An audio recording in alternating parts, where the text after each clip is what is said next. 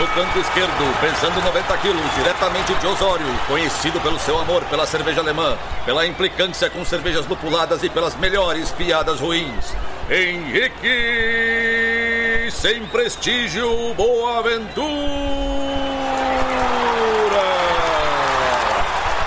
Canto direito, pesando 73 quilos, diretamente de Iraí, o príncipe do azedume, confeiteiro das pastry stouts, senhor das cajuminâncias, Estevão Careca Quitó. Vocês estão prontos? Começa agora o Braçagem Forte!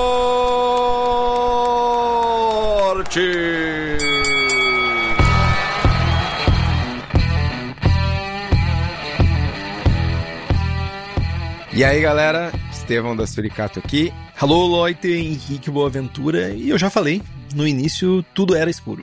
É uma mentira, Estevão? Não, né? Hum, acho que não. Quase tudo. Boa parte era escuro. Vamos, vamos colocar nisso aqui. Quando a gente fala de cerveja. Mas tinha suas exceções também. Tinha? Tinha, tinha. Tinha cerveja feita com malte secado ao vento que não escurecia. Cara, não, mas vamos lá. Pensando na primeira cerveja, a primeira, lá do surgimento da cerveja. Provavelmente os jovens colheram grãos e deixaram numa cambuca ao relento. Grãos não malteados. Grões. E aí, sei lá, grões. Choveu.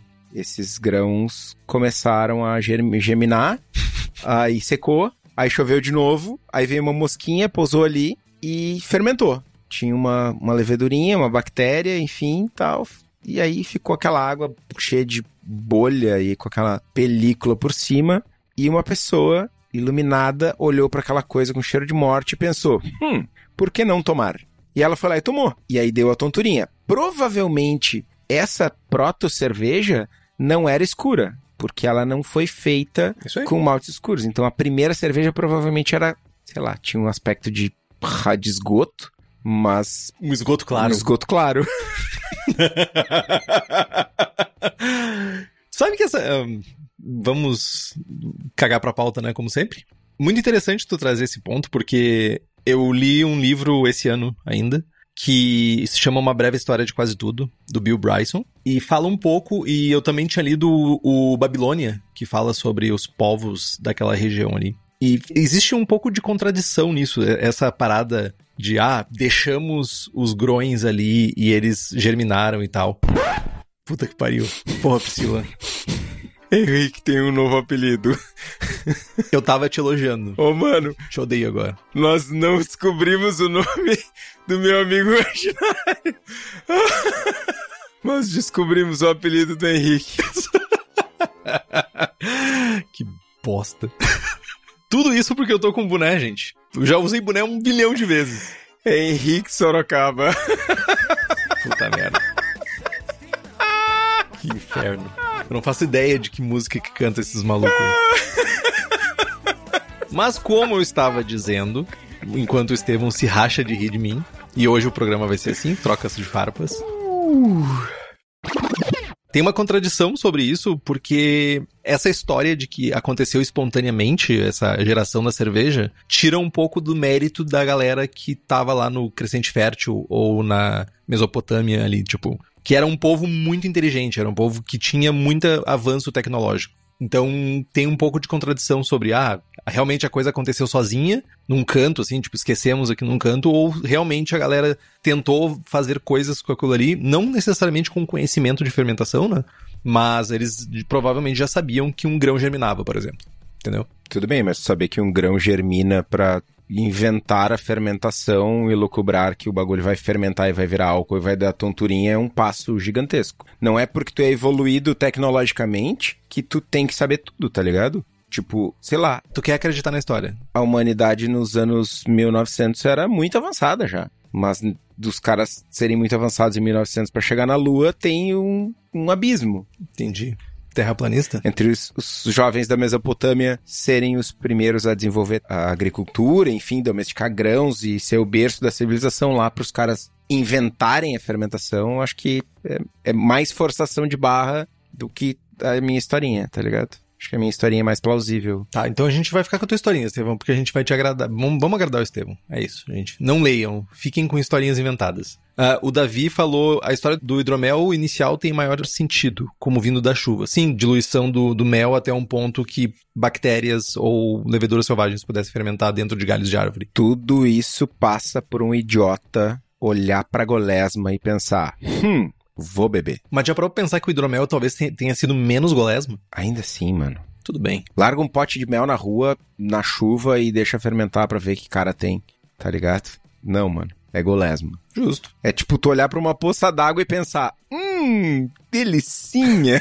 Não, mano. Mas tu já parou pra pensar que, tipo, esse cara ou essa cara estavam loucos de sede, tipo, talvez fosse uma época de seca e as pessoas, tipo, sei lá, só tinha aquilo ali pra, pra beber? Não, não parei pra pensar. Eu queria tirar o boné agora porque eu fiquei me sentindo mal. Vai lá, ô Sorocaba. Tira o boné. Tá. O meu jovem do amigo imaginário. Me diga o que você fez nessa última semana. Cara, minha vida tem sido um, um borrão, talvez. Não sei direito o que eu fiz essa semana, o que foi na semana passada. Tá bagunçado. Mas eu trago novidades. Dia 2 de março, primeiro final de semana de março, tem Check Day na Cubo. É, tá a data errada no, na pauta, Henrique. Ok. Dia 2 de março tem Check Day na Cubo. Vão ser quatro cevas. Pilsner, Amber, Dark e uma Czech Pale. Todas elas com lúpulos diferentes. Duas torneiras tchecas. Tô tentando convencer o pessoal do bar a fazer pelo menos um serviço de milico.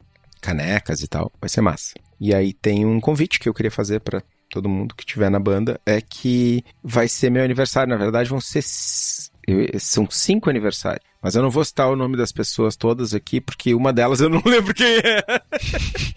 De novo isso, meu. Tu teve uma semana para aprender o nome das pessoas, velho. Eu não lembro, mano. Não lembro. Eu e mais três eu lembro. O pior é que ele não lembra, gente. Ele não lembra, porque eu, eu fiz uma inquisição com ele. Na verdade, bom, deixa pra depois. Eu, depois eu conto uma história interessante. Não lembro.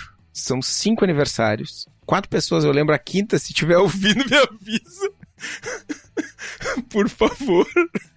Mas meu aniversário de 40 anos. Vai ser festão, servas diferentes, check day, bandas, rua fechada, foguete. Quem tiver pro Porto Alegre e quiser aparecer para me dar um abraço, não precisa trazer um presente, como o Henrique faz, que pede presentes para todo mundo. Eu só peço a presença das pessoas. Os presentes que vocês não derem para ele, vocês podem dar para mim, sem problema nenhum. Adoro presente. Isso. Eu vou estar tá lá, hein? Olha aí.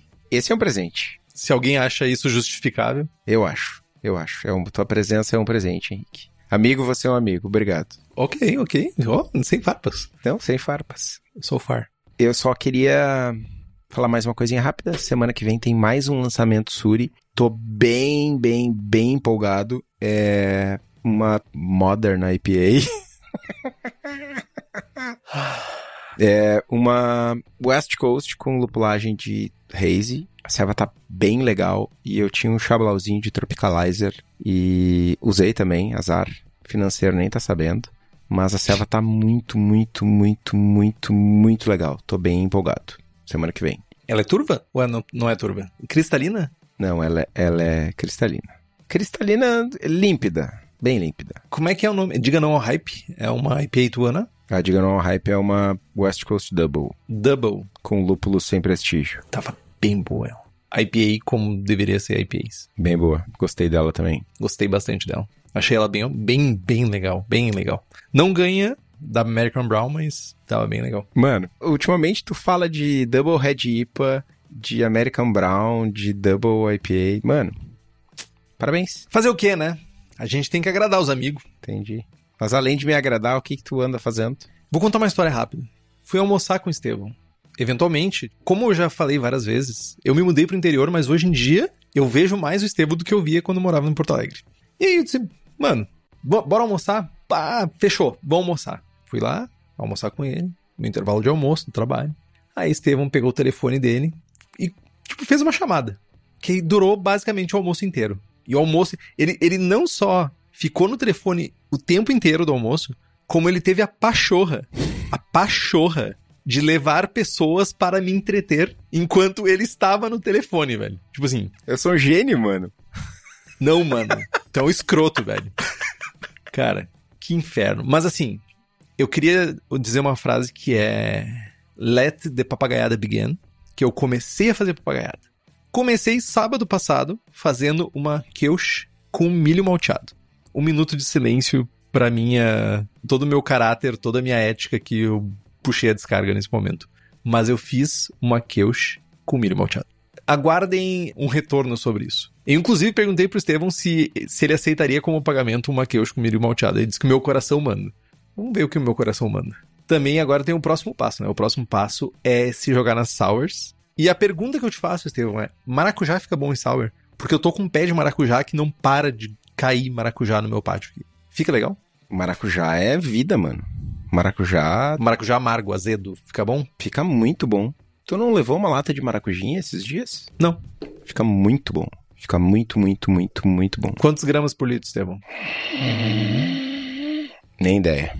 Tu incorporou alguma coisa? Fez uma cara agora. Não me lembro. Mas eu também queria, antes, para quem tá ah, vendo essa gravação ao vivo, ou tá vendo a gravação depois, né? Eu tô com um boné da Schlenkler, que eu fui homenageado, entre aspas, ao contrário, sendo chamado de Sorocaba, porque eu estava com o boné. Então, tipo, eu virei ele de, para trás para não ficar parecendo mais o Sorocaba. Mas eu queria agradecer ao Vini, Vini Balhart, que me deu o boné. E muito obrigado. Você é um queridão. Ele me deu também um copinho da cervejaria que ele trabalha na Holanda, que eu não sei, não faço a mínima ideia de como é que pronuncia o nome da cervejaria, mas é com U, Ultrage, Ultrage, o, o, o something something. E muito obrigado. Muito gentil da sua parte, muito querido da sua parte. Obrigadão. Mas Estevão, as pessoas que estão acompanhando e vendo que teoricamente eu pareço Sorocaba ao virar o boné para frente, elas só estão fazendo isso porque elas são nossas queridas apoiadoras e apoiadores do Braçagem Forte. Você tem vários benefícios ao nos apoiar. Tem sorteios de equipamentos, livros e merchans exclusivos, participação no melhor grupo de WhatsApp cervejeiro do país. Teve também um baita de um desconto na Copa Braçagem Forte, que inclusive, Estevão, a gente tem que discutir, vai ou não vai ter. Tem acesso a um momento, que é o Julgando Forte, onde a gente faz um treinamento uma conversa e aperfeiçoamento na avaliação de cervejas, dessa vez com um kit da narcose que foi exclusivo para apoiadores e apoiadoras. E se tu quiser ter acesso a tudo isso e acompanhar nossa gravação ao vivo, faça como Alan George, Carlos Alberto Poitevin, Felipe Augusto Kintzer, Felipe Lécio, Fred Brainer Silva, Gabriel Henrique Franciscon, Gabriel Mendes de Souza Martins, Luiz Henrique de Camargo, Ricardo Peixoto Gonçalves, Rubens Fernando, Thales de Souza Faria, Thiago Fernandes Dias, Wellington de Oliveira Ferreira, além de um secto de outras pessoas mais, e nos apoie pelo link do Apoia-se, que é o apoia.se barra abraçagem traço forte. O link tá aqui no post. Mas antes de avançar, mais um recadinho rápido. Só queria compartilhar que a gente saiu faz pouco tempo, o Estevão estava lá na confraria da Prússia, do Clube de Assinaturas da Prússia, a Expedição do Lúpulo. Todos os meses, uma IPA com foco em um lúpulo diferente, fresca e sem pasteurização. Mesma base de maltes, muda o lúpulo. Então, as inscrições vão reabrir agora dia 26 de 2, então corre lá e garante as tuas.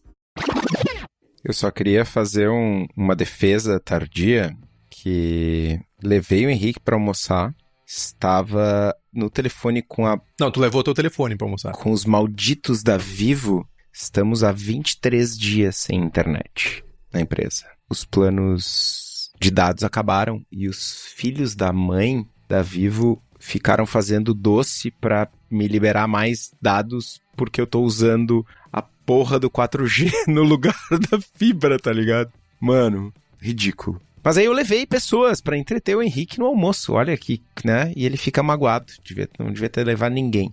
Mas. Maracujá, Henrique. Eu uso 3 quilos para 50 litros. 3 quilos de polpa? Faça as contas. 3 quilos de polpa. Fuck. Não, não tem nem perto disso. Tá, mas tu vai fazer quantos litros? 10? 5. 5? Tu vai usar 300 gramas. Tá, talvez 300 gramas eu tenho. Tu não tem 300 gramas? Não, tem, tem, tem. Dois maracujá, mano. 300 gramas eu tenho. Enfim, eu tenho 300 gramas congeladinho ali. Vou pensar sobre isso. Fazer uma Catarina Sauro com maracujá, Estevam. Fica bom, mano. Fica bem bom. Maracujá é top. Só não pode baixar muito o pH, né? Por que não? Vai ficar muito ácido, não? Não, nessa quantidade é muito de boa. Só dá-lhe. Seja feliz. Então tá. Eu tenho que aproveitar o conhecimento das pessoas que manjam o que estão fazendo, né? Não o conhecimento meu, né? Seja feliz. Tá bom. Vou fazer uma, uma maracu sour.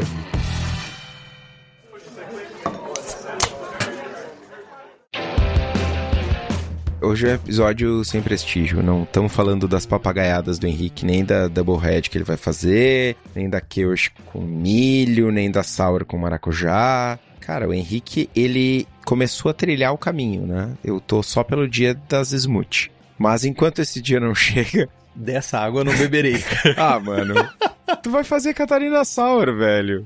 Até porque tem que mastigar, né? Tu falou isso da Catarina Sour. Mano, se o BJCP não tivesse colocado isso no guia, mano. Se o BJCP colocar Smooth Sour no guia em algum momento, e aí? Eu tenho que fazer em algum momento. Ah, tá, não. Só pra saber. Mas, enquanto esse dia não chega, vamos falar de Dunkelweiss. A história do estilo é bem similar a Weissbier, Uh, ela surgiu na Baviera, no sul da Alemanha, e se a gente for analisar bem a fundo, todas as cevas de trigo, elas têm uma origem concomitante ou muito próxima da, do surgimento da agricultura, já que o trigo foi um dos primeiros cereais a ser domesticado pelo ser humaninho.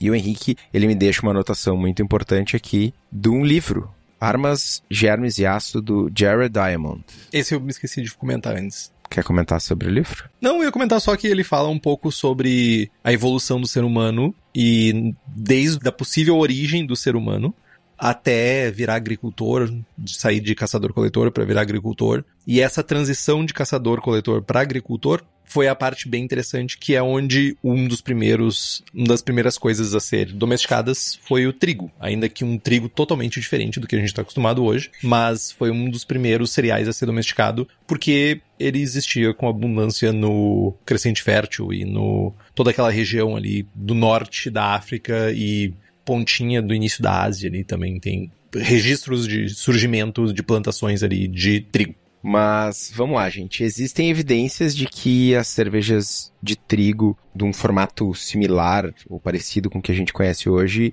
existem desde o século IX. Essas cevas elas são diferentes do que a gente vinha falando, né? Do que provavelmente surgiu lá na Mesopotâmia, no Crescente Fértil e tal. Né? E essas cervejas de trigo mais parecidas com o que a gente conhece hoje, elas muito provavelmente eram escuras, já que a maior parte dos maltes era escuro por conta do processo de malteação e secagem. A gente já falou no episódio 180 sobre a história da Weissbier, mas né, que, que em, algum momento do, da melhoria do processo de malteação foi possível fazer uma cerveja mais clara, chamada de Weissbier, e nesse momento meio que surgiu essa, essa divisão entre a cerveja clara, a Weiss, e a cerveja escura, a Dunkel.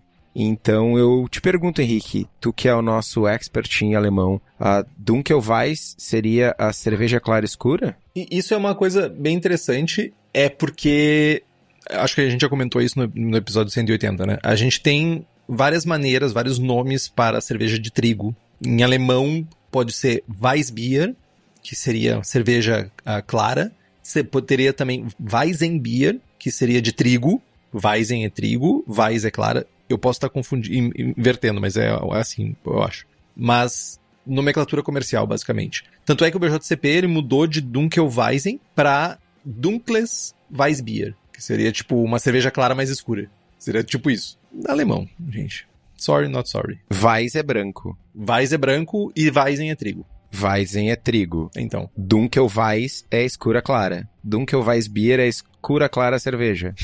tá errado isso, mano.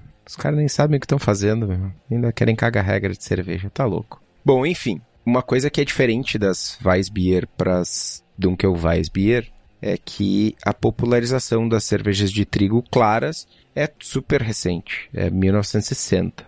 Né? A versão escura era a cerveja corrente até esse período. E a versão tradicional escura já foi descrita como uma cerveja para idosos. E o Henrique, inclusive, teve recentemente na Alemanha e comprova que não é fácil de encontrar essa ceva lá, correto?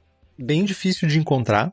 Tem uma coisa interessante, na história da Weissbier, cervejas de trigo, por muito tempo ela foi uma exclusividade do Ducado da Baviera. Era uma cerveja, tipo, tinha um consumo mais restrito. Então isso ajudou o fato de ela não ser tão popular. Aí depois que passou a não, me lembro exatamente quando que deixou de ser, acho que foi em 1800 e pouco que ela deixou de ser fabricada, ter uma exclusividade dos Wittenbauer, acho que é isso. Eles começou a se popularizar porque outras cervejarias começaram a fazer. Começou a ter mais abrangência no mercado. Entretanto, nunca foi tão abrangente quanto Pilsens. Definitivamente não foi. Mas no sul da Baviera é comum encontrar cervejas de trigo cervejarias. Temos inclusive a Schneider Weiss, que praticamente só faz cervejas de trigo. Mas se tu for ver, eu se eu não estou enganado, a Schneider Weiss não tem uma Dunkelweiss. Tem uma Weizenbock, mas não tem uma Dunkelweiss. Tem Crystal Weizen, tem Sommerweizen, Hopfen. Hopfenweizen, Dunkelweizen, Papagaiada Weizen. Dunkelweizenbock. Não, Dunkelweizen uh, tem uma Eis, Eis Dunkelweizen, mais Bock com base de Weizenbock, e não tem uma Dunkelweiss. Tem ceva com madeira, com uva. Sim, das TAP 10, né? É. Papagaiada Weizen. E não tem uma Dunkelweizen. Tá, mas não tem porque não é comum. A, a mais comum, a mais fácil de encontrar é a Franciscaner, que é o que a gente encontra aqui também. Mas não tem porque não é comum, não tem porque não vende, ou não tem porque os caras não estão afim. É muito difícil de dizer não vende. Tipo, no supermercado tu encontra, por exemplo, a Franciscaner. A Ainger, por exemplo, que é um exemplo comercial comum, tu não encontra. Só encontra a Ainger Helles ou Ainger Pils. Não- Tu não encontra outras no supermercado, assim. Pelo menos nos supermercados que eu fui, não encontrei. Talvez em mercados de bairro, mercados fora do centro, que a gente acaba, quando vai fazer turismo, fica muito numa região mais central, assim, né?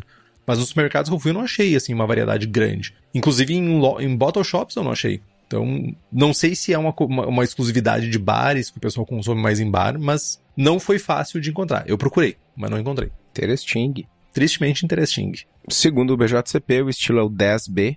Dunkles. Como é que pronuncia? Dunk, é Dunkles mesmo? Dunkles. Dunkles Weissbier. Dunkles Weissbier. A impressão geral é uma cerveja de trigo alemã moderadamente escura, com um característico perfil de fermentação de banana e cravo, trazido pela levedura, apoiado por sabor de malte, como pão tostado e caramelo. Altamente carbonatada e refrescante, com uma textura cremosa e macia e um final leve. No aroma, ésteres e fenóis moderados, normalmente banana e cravo, geralmente bem equilibrados entre os dois e o malte. O aroma é de baixo a moderado como pão, massa de pão ou cereal de trigo, muitas vezes acompanhado por notas de caramelo, casca de pão ou notas ricas maltadas. Baunilha de baixo a moderado é opcional. Lúpulo floral condimentado e ou herbal de intensidade leve é opcional. E bubblegum ou tutti frutti, traduzido para alguns como morango com banana, além de acidez e defumado, são falhas. Na aparência, é uma cerveja de cor cobre clara a marrom, mogno escuro. Tem um range bem grande aí de. uma gama bem grande de opções aí de cor. O colarinho é quase branco, muito denso, como mousse, e ele é duradouro. Pode ser turva e ter um brilho do trigo e da levedura, que é uma coisa que eu confesso nunca ter encontrado num copo dessa cerveja. Nunca vi esse brilho de trigo e levedura. Mas enfim, BJCP fazendo BJCP zices. Embora isso possa depois com o tempo, né, se depositar no fundo da garrafa enquanto essa cerveja está parada. No sabor, sabor de banana e cravo de baixo a moderadamente forte, geralmente bem equilibrado entre os dois e o malte. Embora o malte às vezes possa mascarar um pouco essa impressão de cravo, pode ser confundido um pouco com sabor de caramelo e tudo, pode ficar meio por baixo dos panos. Sabor macio, suave de pão, massa de pão ou de cereais, lembrando trigo de baixo a médio alto com sabores ricos de caramelo, tostado ou casca de pão. Sem sabores fortes de torra, mas um toque de secura, né? Aquele caráter mais seco que vem do malte torrado é permitido nessa cerveja. O amargor é de baixo a muito baixo, bem equilibrada, saborosa, geralmente na boca é um tanto maltada com um final relativamente seco. Esse saborosa me pega muito nos estilos. Tipo, se não fosse saborosa a cerveja, por que que a pessoa ia tomar? Baunilha de muito leve a moderado é opcional. Sabor de lúpulo condimentado, herbal e ou floral, baixo é opcional. Bubblegum, tutti frutti, que é o tal do morango com banana, acidez e defumado são falhas para o estilo. Sensação na boca, corpo de médio leve a médio cheio, cremosidade macia e cheia, evoluindo para um final mais leve com a ajuda de uma carbonatação de moderada a alta. E ela é efervescente. Comentários sobre o estilo. Muitas vezes essa cerveja é conhecida como Dunkelweizen, principalmente nos Estados Unidos. E ela é, como a gente já falou, cada vez mais rara e muitas vezes é substituída pelas versões Crystal e não alcoólicas na Alemanha. Comparação de estilos. Ela combina o caráter de levedura e do trigo de uma Weissbier com a riqueza maltada de uma Munich Dunkel. O perfil de banana e cravo é muitas vezes menos aparente do que em uma Weissbier devido ao elevado caráter maltado. Apresenta característica de levedura similar a uma Roggenbier, mas sem o sabor de centeio e o corpo mais cheio sem o corpo mais cheio de uma Roggenbier, no caso. Estatísticas do estilo, OG de 1044 a 1057, FG de 1008 a 1014, de 10 a 18 IBU, de 14 a 23 SRM e de 4,3 a 5,6 de álcool. Exemplos comerciais. Infelizmente hoje não vai ser o Estevão que vai falar, vai exercer o alemão dele. Einger Urweis, Franziskaner Hefeweiss Dunkel, Etaler Benedikter Weissbier Dunkel, Hirsch Dunkel Weiss, Tucher Dunkles Hefeweizen. Essa Tucher, eu não tomei ela, eu tomei a Pilsen dela em Nuremberg. Uma merda. Weichstefaner Hefeweissbier Dunkel. O Davi comentou aqui que as cervejas de trigo eram um tempo atrás porta de entrada para cervejas diferentes. Continua assim, parece que tem cervejarias no sul deixando de fazer cerveja de trigo. Não só no sul. Acho que no, no mundo inteiro tem cervejarias deixando de fazer cerveja de trigo. Inclusive, uh, as melhores que eu já tomei não são mais fabricadas. No mercado, no supermercado, não é mais tão comum, pelo menos aqui no sul. Pode ser que seja diferente em outros lugares. Quando eu falo supermercado é porque é o lugar onde uma pessoa que está começando a tomar cerveja diferente vai buscar uma cerveja diferente. Ela não vai numa bottle shop. Ela vai no mercado porque, meu, é o que ela conhece. Tu vai encontrar franciscana, tu vai achar talvez uma Erdinger, talvez uma Erdinger, e eu nem sei se tá chegando na Erdinger Weiss aqui. Tirando isso, Paulaner não vai achar muita coisa. Paulaner, é, Paulaner, Paulaner chega, Paulaner chega. Então é isso, são essas opções que tem. Cerveja ruim na Alemanha. Meu, eu tava bebendo um monte de cerveja boa. Eu já.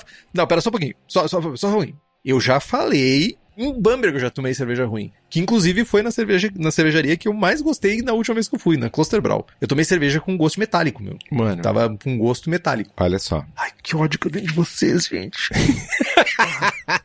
Respira, mano. Hoje, só hoje, tá? Tu já falou que tomou a cerveja merda na Alemanha. Tu já falou de três IPAs diferentes boas. Tu já falou que vai fazer Catarina Sour. Tem mais outra coisa que tu falou aí. Ah, tu já falou mal do BJCP também. Cara, tipo, devolvo o meu amigo, tá ligado? É, é... é como eu me sinto com o Estevinho Lagerboy. É isso. Mano, eu acabei de botar a Tutti Smoothie pra fora, velho. É um pouco de droga, um pouco de salada, velho. Botou pra fora assim, vomitando ela? Não, mano. Dá pra reaproveitar ainda, hein? Se carbonatar, dá pra reaproveitar. Não. Enfim, eu só ia falar que no episódio 180 do Braçando com Estilo Weissbier, muitas das recomendações que a gente fez lá são as mesmas para ambas as cervejas. Então, se você quiser enriquecer um pouquinho mais o seu vocabulário sobre o estilo, escuta também o 180. Se você não escutou, você tá, tá escutando esse, não escutou o 180, eu não entendo por que você não escutou ainda. Você tem 220 programas para trás para escutar. Olha que coisa divertida. Quando, é, mas é, é, é uma escadinha para baixo, né? Tipo, quando chega lá no primeiro, tu pensa assim, puta merda, que jornada. Um dia, sabe, ó, Zé Promessinha, Estevão. Não, não, não, não, não, não. Não promete. Não. Fala por ti. Vamos, os, eu e tu. Não. Vamos, eu e tu. Não. Fazer um react ao primeiro episódio. Não. Nossa, nem fudendo, velho. Enfim. Mano, nem por muito dinheiro. Mano. Talvez por muito claro dinheiro. Claro que por muito dinheiro tu mano, por muito dinheiro tu para de fazer cerveja, mano. Tu vai cortar grama, velho. Tipo, sei lá, meu. Tu vai fazer qualquer coisa. Tu joga dinheiro na tua cara e tá pronto a desgraça.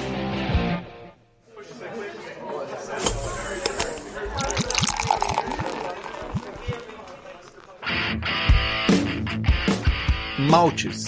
Tradicionalmente, o grist de uma Dunkles Weissbier seria, em linhas gerais, de 50 a 70% de malte de trigo para base da cerveja, de 30 a 50% de malte Munique escuro, que é a versão mais escura, acho que é tipo 25 EBC, talvez, não lembro agora de cabeça. Geralmente é 25, um é 15 ou 12 e outro é 25, alguma coisa assim. Que vai trazer um caráter rico e semelhante a pão, e um chorinho de caramelo de uma cor intermediária, na faixa dos 40 a 60, para trazer uma nota sutil de doce, adocicado, como um caramelo doce, assim.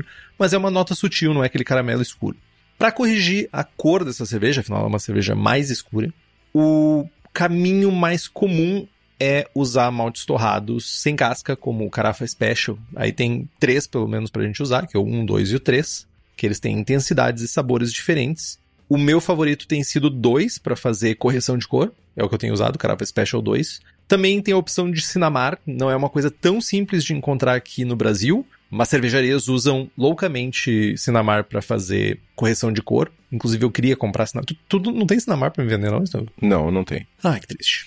Tem um caminho mais complexo, que é também pesar a mão em maltes especiais e deixar a base mais neutra. Tipo, fazer um mix de trigo, munique e pilsner, tipo, aí 20-20-20 ou alguma coisa mais, tipo 30-30-30 e usar um mix de caramelos mais claros com um mix de caramelos mais escuros. Os caramelos mais claros para trazer dulçor e o caramelo mais escuro para dar complexidade para a cerveja. Então, tipo, sei lá, 30% de trigo, 30% de munique, 30% de pilsen e aí completa o resto com caramelos mais claros e caramelos mais escuros. O cuidado é que é fácil errar a mão quando a gente mira só em caramelos, porque pode deixar a cerveja enjoativa ou doce demais, então a intensidade do malte caramelo que tu vai usar, como é o perfil dele, cuidado. Pode ser que tu precise de menos para dar o perfil de complexidade desse estilo. Curiosidade, a lei alemã de cerveja, ela é bem rígida quanto às cervejas de trigo. Não sei se hoje em dia ainda é. A Bia Gesetz, ela vem mudando recentemente bastante. Beer Gesetz, Gesetz, acho que é o nome. Quanto às cervejas de trigo, não sei se ela mudou, mas ela exige que tenha pelo menos 50% do grist da cerveja de trigo. Então, se tu fizer a segunda opção, não tá seguindo a lei da cerveja alemã, lei da pureza alemã de cerveja. Tipo, hoje em dia, whatever. Posso fazer umas perguntas? Vai, Steve. Tô curioso, mano. Quer eu posso deixar pro final? Não, pode fazer. Eu só a, a folgada era necessária. Entendi. Cabe usar Carawitch? Por sinal, não tem no Brasil, não, não não tem, não tem importação, mas é um malte que eu gosto bastante de usar. Caberia nessa serva, é um malte de trigo mais escuro com traz uma notinha de caramelo, traz uma notinha de quase torrado, assim. Ele é um Caramunique, é tipo um Caramunique 2 ou 1, eu não me lembro de cabeça. Eu acho que eu não cheguei a provar esse Carawitch. De trigo, né? É, tipo, sim, ele é um perfil de cara Munique, mas com trigo ao invés do. Tipo, seria um, dois ou, três? É tipo dois. Tipo um, talvez. Cabe, com certeza cabe com certeza daria para substituir um pouco daí, talvez usar como a parte do caramelo, claro, usar um Carawitch. Então, aí essa era a construção para minha segunda pergunta é, cabe pegar, o, por exemplo, o grist da minha Munique Dunkel que tu já tomou, que é, sei lá, duas partes uhum. Munique 1, uma parte Munique 2, ou o contrário, e um chablauzinho de Carafa Special 3. Caberia, por exemplo, usar esse grist, substituir uma parte dos Muniques por trigo e substituir uma partezinha dos muniques por carawitch para né, para trazer o trigo e o caramelo, para não ficar tipo quatro maltes. Ah, trigo, munique 1, munique 2 e um caramelo aleatório, usar trigo e carawitch além dos muniques? Faria sentido pro, pro estilo? Faz bastante sentido porque de vários exemplares de Munique Dunkel que eu já tomei, a impressão que dá ao tomar uma, ah, uma Dunkles Weissbier é que é uma Munique Dunkel com fermentação ale e menos seca do que uma Dunkler, mais corpo, né? Um pouco por causa do trigo e um pouco por causa do final da cerveja, que é um pouco mais alto. Então, certamente, seguindo essa tua regra, ah, vou usar o meu, meu, meu grist de uma Munique Dunkel e vou substituir aí, tipo, não sei quanto tu substituiria, mas vou substituir por trigo, que já vai trazer esse corpo, já vai trazer esse caráter de pão, já vai ter um Munique escuro que tu já tem na, na tua Dunkel. Tu vai trazer também aí esse Carawitch, ou se tu não conseguir encontrar aqui no Brasil, tu vai provavelmente botar um Caramunique 2 ou um Caramunique 1. Meu, dá sucesso. Só usa a levedura certa. Sim, claro.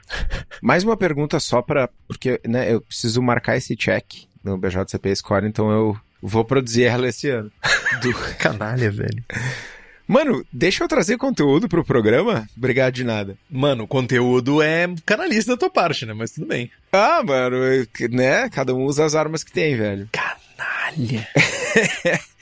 em algum momento tu voltou da Alemanha falando que as servas de trigo lá são muito mais lupuladas. São. E aí eu não, não precisa falar de lupulagem agora, mas lembra dessa pergunta quando a gente falar de lúpulo que eu vou trazer ela de volta pensando na minha receita lá pro meu check que é sobre a lupulagem dessa selva. Beleza, deixarei.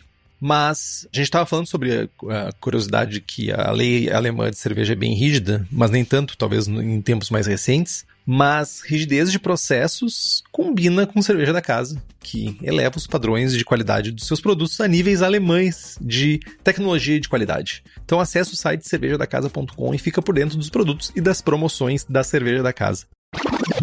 Falando da mostura para essa ceva, tradicionalmente as cevas de trigo eram feitas com decocção. Boa parte das cervejarias já abandonou essa prática, principalmente as maiores, deixando a decocção para os apaixonados ou para as cervejarias locais. Se vocês quiserem seguir por esse caminho, considerando os, o grau de modificação e de padronização dos maltes que a gente tem hoje, tu pode seguir um regime que onde tu vai iniciar a mostura com uma temperatura aí entre 55 e 57 graus, fazer uma decocção simples, removendo uma porção do mosto e fervendo ele de 10 a 15 minutos para retornar para a panela principal, aumentando a temperatura para casa dos 67.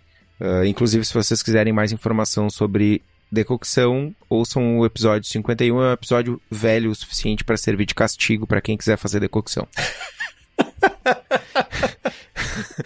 boa, boa. Algumas cervejarias adicionam uma parada inicial a 43 para ajudar na hidrólise do ácido ferúlico, que é usado pela levedura para produzir o 4-vinil guaiacol, que é o responsável, o fenólico responsável pelo sabor de cravo. Vocês também podem fazer uma mostura com rampas e imitar as mesmas temperaturas da decocção sem a decocção.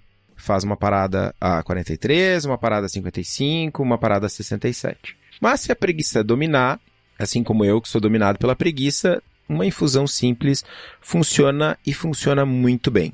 Alguma coisa aí entre 67 e 69 graus de temperatura de infusão simples. Sempre lembrando que se vocês mirarem no limite inferior do estilo, no caso, né? Fazer uma mostura mais alta, se mirar no limite superior, fazer uma mostura mais baixa. E um lembrete mega importante: o trigo não tem casca e nós vamos usar uma cacetada de trigo nessa serva, então pode ter problemas de filtração. Casca de arroz sempre é a sua amiga, amigo, você é um amigo, né? E vai depender bastante do equipamento de cada um. Certamente vocês já conhecem o equipamento de vocês, mas tem um risco extra aí. Falando da lupulagem dessa ceva, o Henrique diria sempre optem por lúpulos alemães em cervejas alemãs, mas se vocês são como eu, que não respeitam as coisas e azar do goleiro, dá para usar outra coisa. Mas os lúpulos tradicionais aqui seriam Hallertau, Spalt, Tetnang, Perli. Perli é, é, não é alemão, né? Perli. Perli é alemão? É? Acho que sim. Certeza? Vai que eu pesquiso aqui. Mas se for de... Alemão. Thank you. Se for difícil encontrar esses lúpulos, basta ignorar a recomendação e ir para o lado de um Liberty ou um Mount Hood. Ou ainda, né, que é a abordagem Estevão de ser o bom e velho patinho, pato, início de fervura, 13, 14 BUs e chablau. Dá um pellet de pato. É, por sinal, hoje eu descobri que o pato não é mais pato, velho. É marreco. Ele foi desnomeado. Meu, podia ser marreco com H, tá ligado? Marreco. É pato marreco. Ele foi desnomeado. Era HBC. Perdemos o Henrique.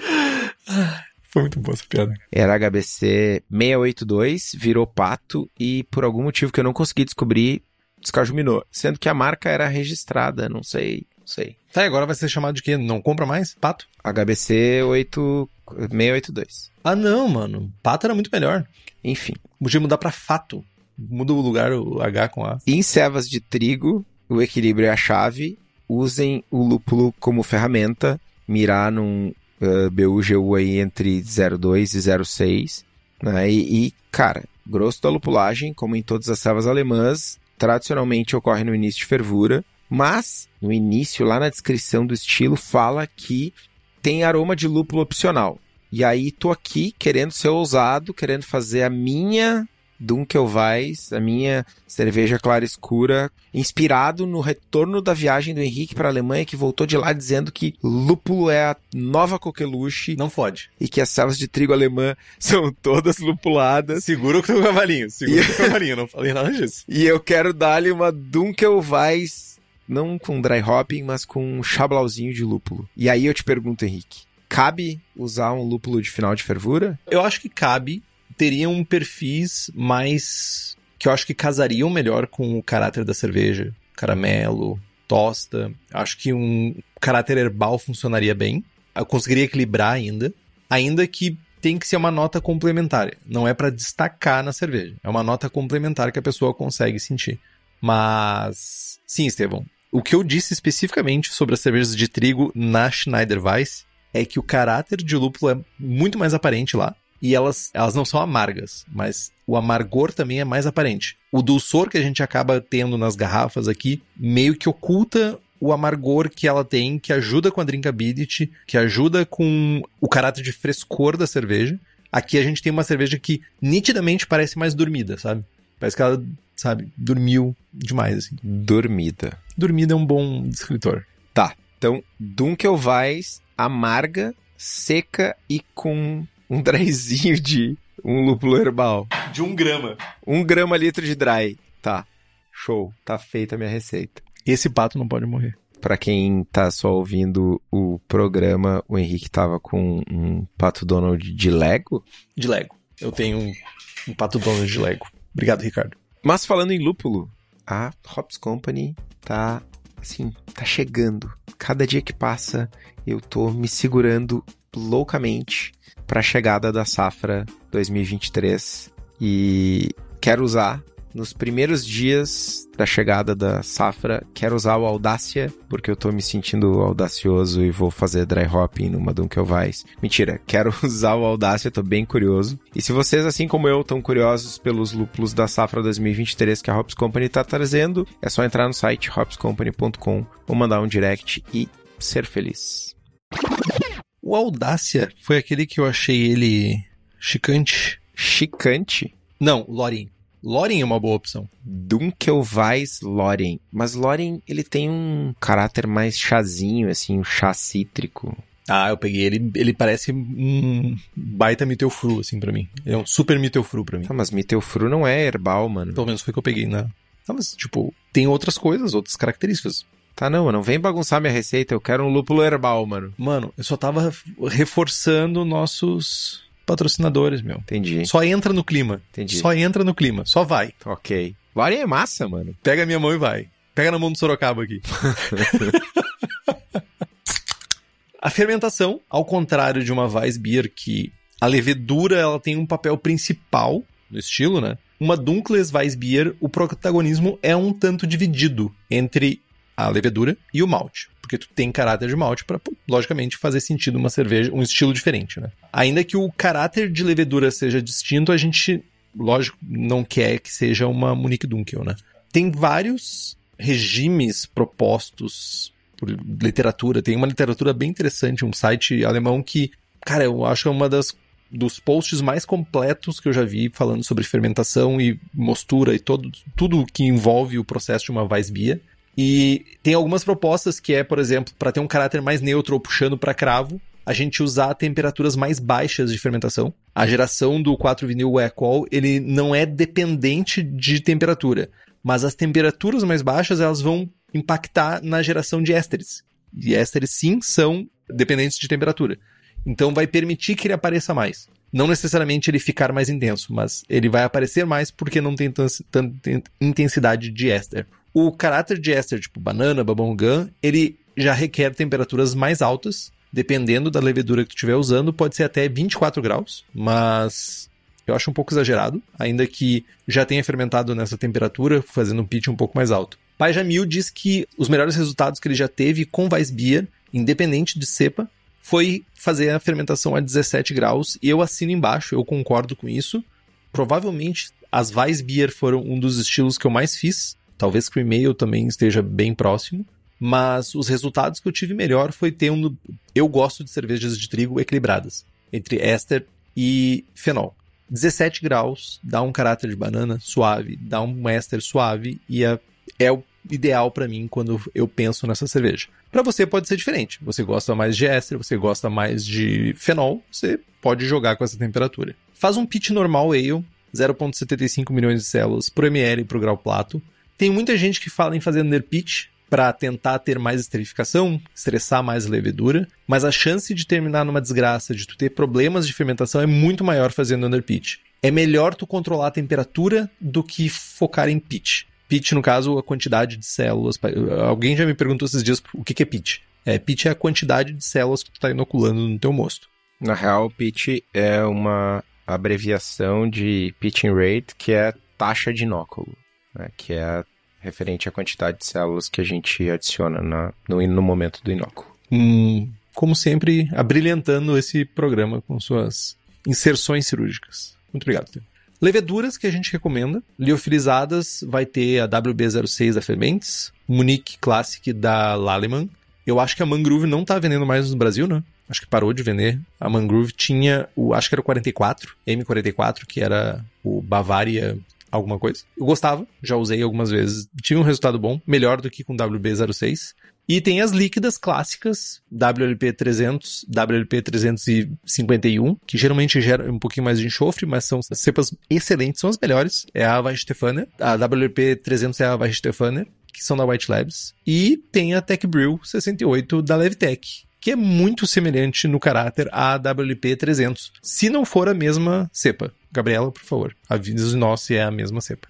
E falando em Gabriela, falando em Tech Brew, se você quer leveduras, ale, lager, brett, bactérias, o lugar certo para comprar é na Levitec. Ela tem tudo para sua cervejaria, desde consultoria até leveduras. Também tem leveduras para outras bebidas, como hidromel, cidra, whisky, cachaça. Então entra lá no site levtech.com.br e faz as tuas compras.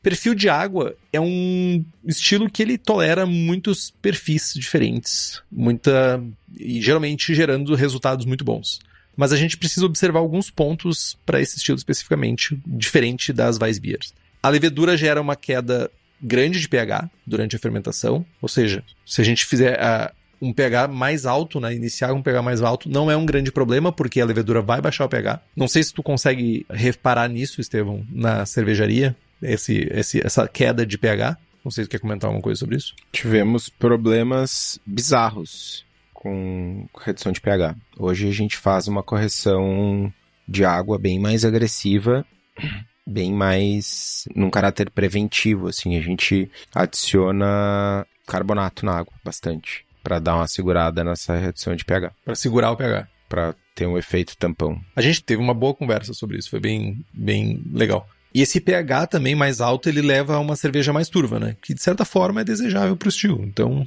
é win-win. Em geral, para a gente evitar que essa cerveja tenha esse caráter ácido, né, que é uma reclamação muito constante, muito comum para quem usa a WB06. É muito comum a gente ver, ah, a WP06 é ruim porque a cerveja fica ácida. É muito isso que o Estevão agora estava trazendo de feedback da cervejaria, que é, ela já tem uma queda de pH muito grande, então tu precisa trabalhar bem a tua água para que tenha esse suporte, né? Então, utilizar um pH mais alto na mostura, na faixa do 5.6, 5.8, algo que tu estaria esperando para uma cerveja escura realmente, uma, uma, uma stout, alguma coisa, é a solução para te acabar com uma cerveja não tão ácida. E como sempre, garantir pelo menos ali os 10 ppm de magnésio e 40 ppm de cálcio para ter uma boa fermentação. A carbonatação, ela é uma cerveja muito carbonatada, de 3 a 3.5 volumes. E o mais importante é, a galera gosta de colocar em garrafa para poder, sabe, pegar a levedura no fundo, sacudir, deixar turva. Garrafas que suportem pressão. Mega importante. Aquelas garrafinhas de 350 ml que quebram quando o vento bate, não é para essas cervejas. Procurem as garrafas alemãs de 500 ml ou procurem alguma opção que seja um vidro grosso que suporte pelo menos o volume de 3 a 3.5 de CO2, né? volume de CO2. Cara, desafios para essa cerveja é não fazer uma serva enjoativa. De novo, a gente repete o que a gente fala da Weissbier, a gente não vai... O objetivo não é fazer a serva que a gente toma quando compra da gôndola do supermercado. É a serva que a gente compra na gôndola do supermercado. Provavelmente está quente, viajou metade do planeta, está seis meses na luz, não sei o que, está doce. É, não fazer uma serva doce enjoativa. Ela, apesar de ser escura, apesar de ter um caráter de malte mais intenso, quando comparada com a Weiss clara, ela ainda é uma cerveja refrescante leve, né? E um outro cuidado, um outro desafio é ter um cuidado com a fermentação para não ter uma bomba de ésteres e fenóis, ela não, né, aquele caráter de fermentação descontrolado, aquele bubblegum pegado. Não, não, ela tem que ser equilibrada acima de tudo. Quer comentar alguma coisa sobre desafios desafiantes, Henrique? Filtração. Principalmente se tu for fazer uma receita mais tradicional, filtração pode ser um problema. Pode tu ter dificuldade para filtrar a cerveja ou demorar muito para filtrar, então cuidado com isso. E não só bubblegum, fermentação de Weissbier tende a, principalmente quando o pessoal não controla, tende a esmalte, acetona, coisas bem ruins mesmo. Então, primeiro garante que a tua cerveja fermentou bem e ela pode fermentar com um caráter não desejado de banana tão forte, mas daí tu sabe pelo menos, olha, a partir daqui eu sei como eu tô jogando. Não vai tentar fazer underpitch, não vai tentar botar temperatura alta, tudo ao mesmo tempo, que não vai dar bom. Livros, para quem quer ler mais sobre o estilo, Brewing with Wit, do famoso Stan Anonymous, German Wheat Beer, do Eric Warner, e Historic German and Austrian Beers for the Home Brewer, do Andreas Krenmeier. Fiquei com vontade de ler esse livro do Andreas Kremeyer. Eu gostei do outro livro dele. Eu acho que ele escreve muito bem. Eu tenho ele aqui, eu vou te mandar ele. Eu tenho ele. Eu comprei. Comprei a versão não do Kindle, versão EPUB, pública, aquela que é aberta, tá ligado? E o quarto livro, que eu não vi, sorry. Quebra de página é foda, né? Prost. The Story of German Beer, do Horst Dornbuch. Não sei. Me ajuda. Dornbuch. Bush? Tá muito simples. Acredito que seja Bush. Eu não lembro como é que é a pronúncia do SCH, mas se fosse. The Story of German Beer, por Horst Dornbuch.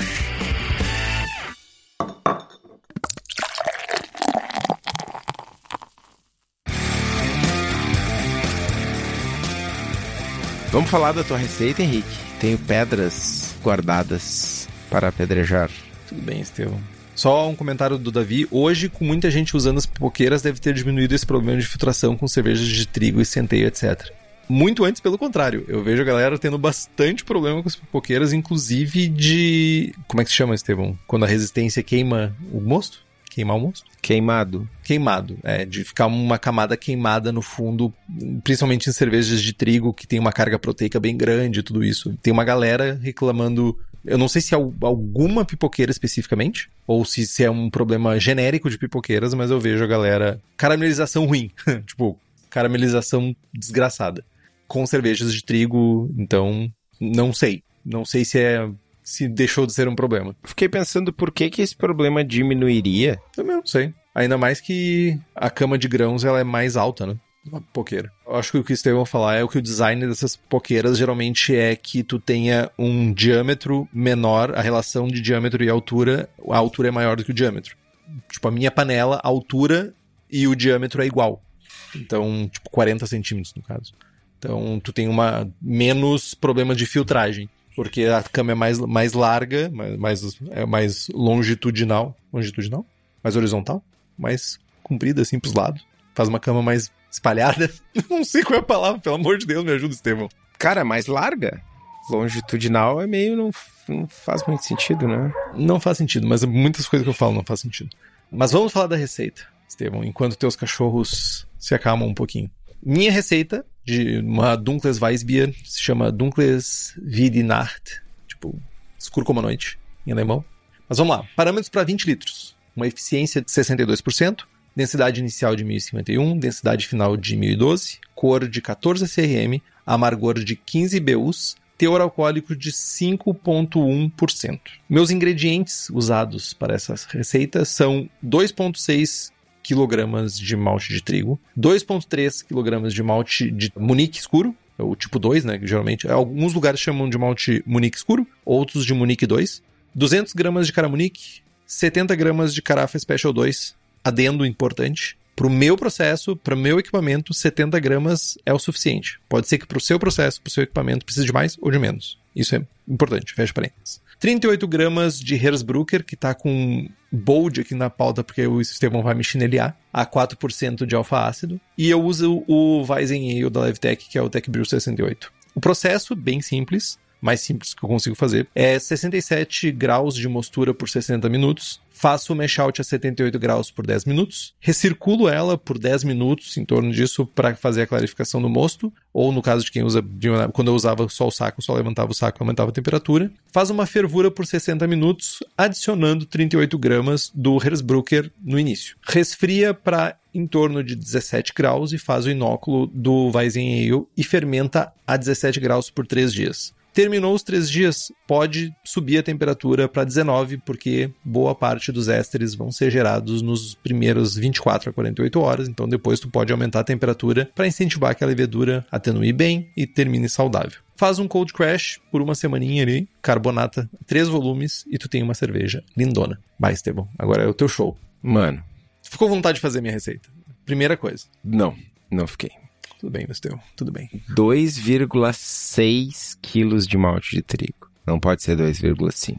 Pode. 38 gramas de Hersbrucker. Não pode ser 40. Pode. Ah, são 5 quilos 170 gramas de malte. Me pega muito esses números quebrados. Mas é toque que chama, né? Toque. É. Só, só um pouquinho. Tu trabalha numa cervejaria, né, mano? Tipo, tu, tu, deixar sobrando um quilo é uma merda, né? Nossa, tá louco. É, tipo, tu vai lá e joga dentro e é azar do goleiro. É 5, 10 ou 25, mano. É isso. Tudo bem, mas aí eu faço 20 litros, mano. Tudo bem, mano. Tipo, eu comprei, eu acho que eu comprei um quilo. É 0,5, 1 ou múltiplos. Não tem 2.6, tá ligado? O 70 eu entendo. Mas, tipo, 600 gramas, 2 kg e 600. Ah, mano. Não, não é 2 kg e 60 gramas, é 2 kg e 600 gramas, Estevão. Sim, mano. Só que aí tu vai comprar três saquinhos de quilo, tá ligado? Aí tu vai ficar com 400 gramas. Nem pra inteirar numa outra receita tu consegue. Não, mano, eu compro a receita certinha, velho. Foda-se de quem tá moendo, né? Mano, tem trabalho que é meu e tem trabalho que é dos outros, velho. Tá, tipo, eu mano, paguei, tá ligado? Que é o meu trabalho. Tá. Beleza. Uh, passada a fanfarra. Um ponto importante. As porcentagens estão redondas, Bertu. Sim, as porcentagens estão certinhas. Se eu não tô enganado. É por isso? É, é por isso. O cara quer ver o número redondinho ali. Não, na verdade é o seguinte: eu vou pela porcentagem, e daí a, a porcentagem faria o Estevão, tipo, ter um AVC. Meu, ia, ia travar metade do rosto dele só de ver o que a porcentagem gera. Era tipo 200, 2 quilos, 631 gramas. Isso sim é fuder com a vida de alguém. Porque, meu, ninguém vai. Mano, é que tu parte do pressuposto. Mano, eu colocaria isopor junto, só pra, pra sacanear o cara, velho. Que me pede 2,361 kg, cara. Nem vou falar nada. Meu, ponto importante. Tem algumas maltarias que vendem malte Munique, que só tem um malte Munique, e ele é o escuro. Lembra o nome da maltaria? Lembro, não quero falar. Ok. Sempre importante com o malte Munique 1 e 2 é observar a cor, beleza? Achei essa a receita interessante. Me chamaram a atenção alguns pontos. Só 15 IBUs. Fiquei curioso com o perfil de fermentação. Se tu não tem pouco éster, como é que é o corpo dela? Tá. Eu me esqueci as primeiras perguntas. Quer fazer por partes para eu poder responder? Vamos lá. Todas elas estão relacionadas ao nível de refrescância e drinkability da sava. Uhum. Tipo, 1012, bastante caráter, ou mais caráter de cravo e amargor baixo, isso não diminui drinkability? Não, cara. Não vai diminuir drinkability dessa cerveja. É assim, vamos lá. Se a gente for pensar no grist, o grist não é um grist complexo. Não é um grist que tem uma carga enorme de maltes caramelo, é um grist que não é bold assim o suficiente para que fique enjoativo. O caráter de fermentação dessa cerveja, ele gera ésteres, uma banana, mas não é uma banana passa, não é uma, um doce de banana. É uma banana. Ah, realmente tem um caráter de banana aqui, mas não é tão evidente, não é tão forte quanto. Se eu tivesse feito um grist mais complexo, eu acho que impactaria, de certa forma, isso, porque ia sobrepor os caráteres de fermentação por causa do malte complexo. Aqui a gente não tem uma complexidade de malte. Eu tenho um pouquinho de caramelo, para trazer um pouquinho de doçor, para trazer um pouco de caráter de caramelo mesmo, não aquele caramelo escuro, e tem um, um pouco de ésteres e um pouco de fenóis sendo gerados para dar complexidade e ter equilíbrio. Então, e tinha mais uma pergunta: corpo? Corpo eu já respondi. De fermentação eu já respondi. Que, qual outra? Era corpo, fermentação e amargor. Amargor. Cara, sobe tranquilamente para 20 BUs e tu ainda assim vai ter uma cerveja talvez um pouco mais equilibrada, menos maltada, mas a cerveja que eu gostaria de fazer, que eu gosto de, inclusive eu gosto da Dunkel da franciscana, é muito boa. E eu tenho um pouco de inspiração nela ali, apesar de as garrafas já chegar um pouco cansadas, e não deixar o amargor tão alto. E as cervejas de trigo aqui em casa, geralmente, elas são meio que ditadas pela minha esposa, porque ela adora cerveja de trigo.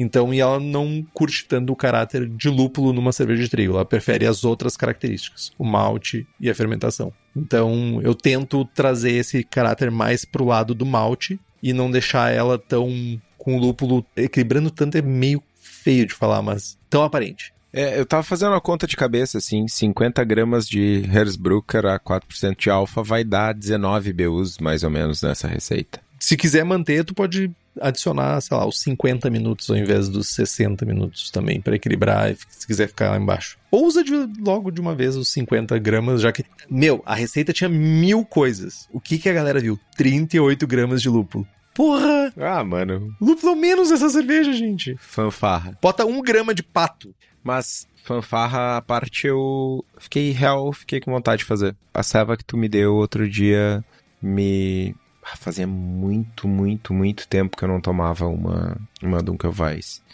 e me despertou. Fiquei isso que já é uma, uma cerveja cansada, né? Sim. Mas ela cansa menos do que as claras, que uma Weissbier. Ela é menos cansada do que uma Weissbier para mim. O caráter de oxidação dela funciona melhor. Funciona melhor. Parece que tá mais harmonioso, né? Exato. É bem isso. Faz sentido. Mas eu fiquei, desde que tu voltou da viagem, eu fiquei tentado a fazer uma Vais mais, mais lupulada. Acho que vai dar, vai dar bom. É, é a tua Vais, ela é no limite inferior, né? E ela tem, sei lá, 13 BUs. É, menos corpo, não tem amargor, caráter de malte mais neutro, fermentação branda, por assim dizer. É. Enfim, eu faria, porque é uma cerveja que eu gosto de beber. É uma cerveja que geralmente as pessoas torcem um pouco o nariz porque é escura. Cervejas escuras, as pessoas botam o olho em cervejas escuras, elas já pré têm um pré-conceito sobre o que, que elas vão tomar. É forte. Exato, lógico, meu, cerveja escura é forte, meu. Álcool... Meu, é incrível isso. Cerveja escura é forte e alcoólica. Não, não, essa cerveja aí é muito alcoólica. Não, cara, é tem 4, 5% de teor alcoólico. Né? 4 ou 5%. E a pessoa acha que tem, sei lá, 10 que vai se embeber d'água com ela. Mas tentem. Façam ela. É uma cerveja diferente. Tipo, ah, Weissbier é muito comum. Beleza, faz uma Dunkelweiss. E depois tu pega uma Dunkelweiss e aí começa, pega esse grist e tenta fazer uma Weizenbock mais complexa, usando o grist dela. Talvez seja uma, um bom ponto de partida. Fazer ela mais bold, mais, sabe, tudo, para virar uma Weizenbock. Então, tem mil e uma coisas a serem feitas. E como sempre, eu acho que vale o incentivo. Né? Se, olha, se, se eu conseguir, com uma garrafa, uma garrafa. Saiu barato, hein? De presente.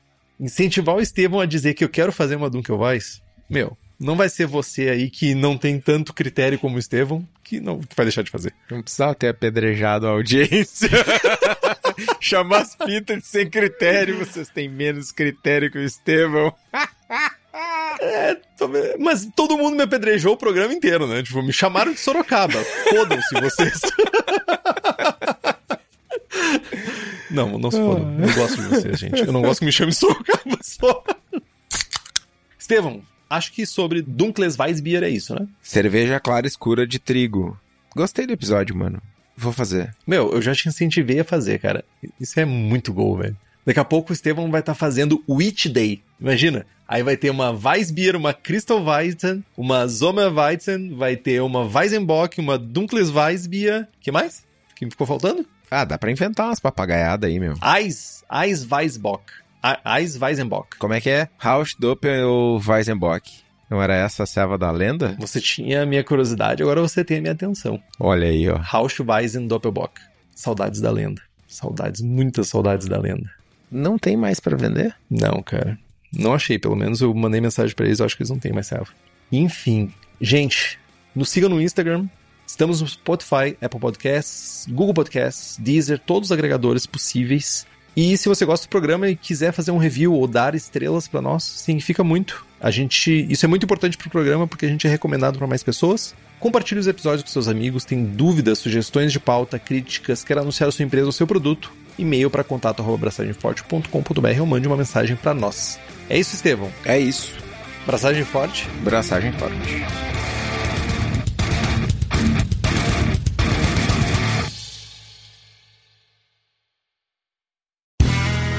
Este podcast foi editado por Play Áudios.